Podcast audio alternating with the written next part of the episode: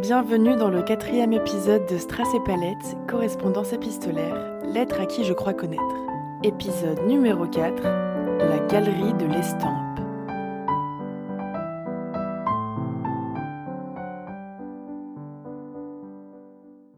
Tu ne trouveras pas de mots tendres à ton égard aujourd'hui. Je n'en ai pas envie. Pourquoi m'ignores-tu ainsi? Tu me fais tourner en bourrique. J'ai la sensation de passer mon temps à jeter des bouteilles dans une mer qui n'existe même pas. Tu sais, je préférerais que tu sois honnête. Que tu me dises que tu ne veux pas me répondre et que tu n'en as d'ailleurs jamais eu l'intention.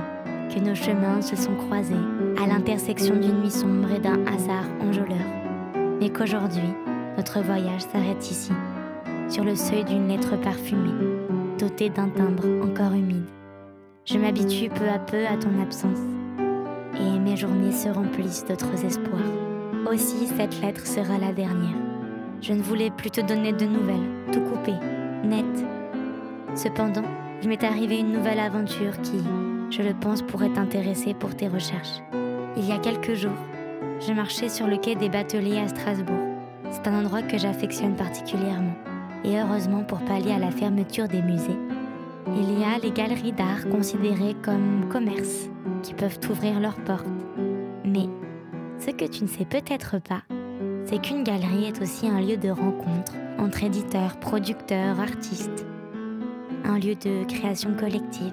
C'est ce que j'ai découvert grâce à ce joli lieu nommé Galerie de l'Estampe, dont l'histoire est très ancienne. Mais ce n'est pas moi qui te la raconterai aujourd'hui. Je laisserai Monsieur Lacan, le directeur, introduire ce petit havre de créativité, mais aussi d'histoire. Alors, le début de l'histoire, c'est en de 79, où j'ai euh, créé euh, une galerie qui s'appelait déjà l'Estampe, euh, dans le quartier du Philvillers. Voilà, donc c'était assez jeune, et j'ai démarré cette galerie où je vendais, ça s'appelle l'Estampe, qui était un mot un petit peu pas très à la mode à l'époque, mais qui représentait bien plutôt la gravure ancienne en priorité, on va dire. Hein. c'est ce qui m'intéressait le plus au départ. Mais je présentais en même temps des gravures anciennes et des gravures contemporaines, qu'on appelait gravures modernes à l'époque. Ma curiosité était piquée. Je ne pus m'empêcher de lui demander de plus amples explications sur l'histoire de cette drôle de technique que l'on nomme gravure. Monsieur Lacan poursuivit ses explications. Ça démarre, la gravure démarre en fait euh, au XVe siècle. Hein. Les gravures, on va dire, les, tirages euh, suivis de production. Il y, a, eu des essais évidemment avant, mais euh, au XVe siècle, on a commencé à faire des gravures, des gravures sur bois de fil, hein, on appelle ça, sur bois en tout cas, et des gravures aussi des cuivres. Et donc, c'est le, début, on va dire, de la, gravure. Après, il y a eu les cuivres, il les lithographies, les gravures sur acier, etc. Beaucoup de techniques ont été inventées.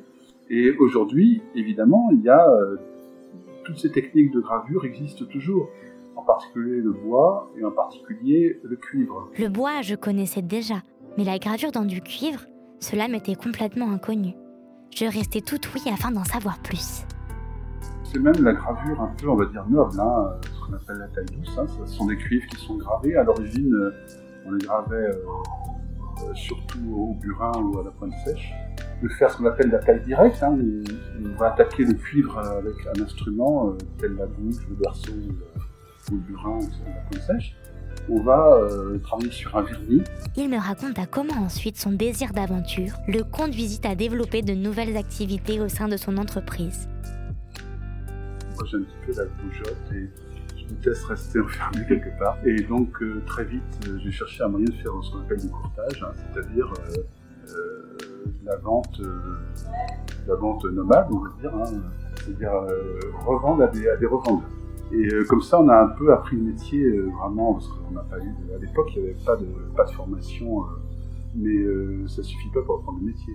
Il me conta qu'il allait dénicher des gravures de différentes villes de France, par exemple. Le métier se doit d'évoluer avec le temps. C'est la raison pour laquelle les métiers de l'édition, de la production, ainsi que de la diffusion se sont fait peu à peu une petite place au milieu de sa pratique principale qui était le courtage. Donc en fait, ce courtage, on l'a développé petit à petit pendant 15 ans, jusqu'au jour où on a dit, mais maintenant on va devenir éditeur nous-mêmes. Et, euh, et, donc ça, l'édition, c'était, euh, c'est encore tout un monde parce que c'est beaucoup plus intéressant parce qu'en réalité, là, on, participe à la fabrication. et c'est nous qui choisissons. On va choisir, euh, on va approcher un artiste et on va lui proposer de faire, de faire un travail avec nous, un travail d'édition.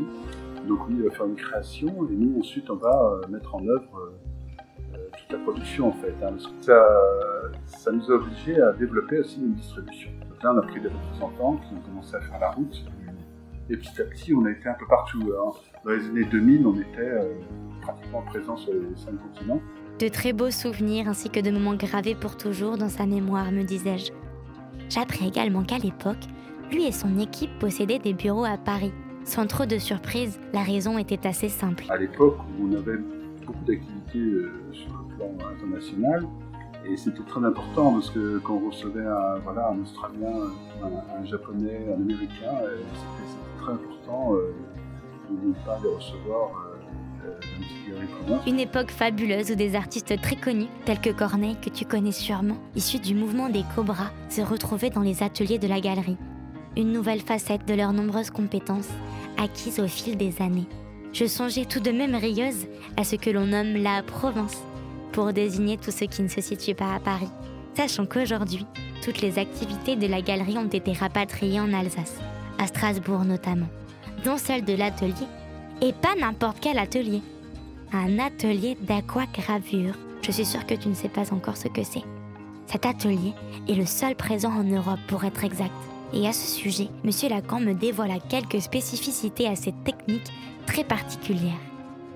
Et alors l'aquagravure, c'est donc une technique euh, très particulière qui donne beaucoup de présence aux gravures. Mais là, on va mouler le papier, ce qui fait que ce relief est beaucoup plus important. Et, du coup, euh, on a réussi, euh, grâce à cette technique vraiment exceptionnelle, à intéresser des très grands artistes.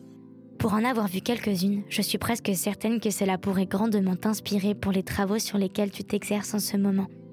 C'est avec beaucoup de passion et d'enthousiasme que le directeur de la galerie me confia comment, dans les dernières années, leur activité avait continué d'évoluer. On a commencé à vendre des tableaux aussi par le fait qu'on était dans les ateliers des Ça s'est passé comme ça, et donc maintenant on a beaucoup développé, et surtout depuis le confinement. C'est vraiment la peinture qui, a pris le dessus. Euh. Puis il poursuivit. Et depuis que le cas est piéton, en plus, on a énormément de gens qui passent devant la galerie. Et, c'est ça, on a sans arrêt, euh, sans arrêt de nouvelles personnes qui rentrent. Euh. et je crois que le, meilleur moyen euh, de bien travailler dans ce métier, c'est de, faire attention à trouver. parce qu'en fait, c'est ça notre métier, c'est de trouver, sélectionner parmi les millions de peintres qui existent font des choses intéressantes sur le plan créatif. Ce qui suscita de l'admiration, évidemment. En tant que grande curieuse de l'art, ce sont le genre de dire qui me réchauffe le cœur et me donne l'envie d'y revenir pour y découvrir toutes leurs nouvelles trouvailles. En continuant notre conversation, je ne puis m'empêcher de remarquer les tableaux accrochés au-dessus de son bureau, dont l'artiste peintre se nommait Marie-Jo Dalloz. Je lui demandai alors pourquoi cet artiste et pas une autre. J'avais hâte d'entendre sa réponse pourquoi? Parce que Marie-Jo elle fait du Marie-Jo Et on reconnaît ce qu'elle fait. C'est-à-dire qu'elle apporte quelque chose. Il y, a, une richesse dans ses peintures et euh, il y a surtout euh, une vision euh, de Marie-Jo, une vision de, la forêt, une vision de ce que peut dégager une forêt qui est tout à fait particulier. Et ça, c'est ça qui nous intéresse. C'est-à-dire que c'est une vision nouvelle. Notre rencontre touchait à sa fin. Je le remerciais chaleureusement du temps qu'il m'avait accordé et de toutes ces nouvelles histoires et découvertes qu'il m'avait partagées et qui nourriraient sans doute un peu plus mon imagination. Puis je suis repartie. Il faisait froid. Il était tard. Enfin, presque 18 heures, heure du couvre-feu. Je décidai alors de m'asseoir quelques instants, d'ôter mon masque pour respirer la fraîcheur de la nuit tombante. J'en profitais pour songer à cet avenir incertain qui nous guette toutes et tous, à ton visage que je décide d'oublier, à la vie qui continue de vivre, la nuit qui continuera de tomber. Prends soin de toi. Malgré moi, tu seras toujours là, quelque part, dans la nuit. Je t'embrasse, à jamais, pour toujours.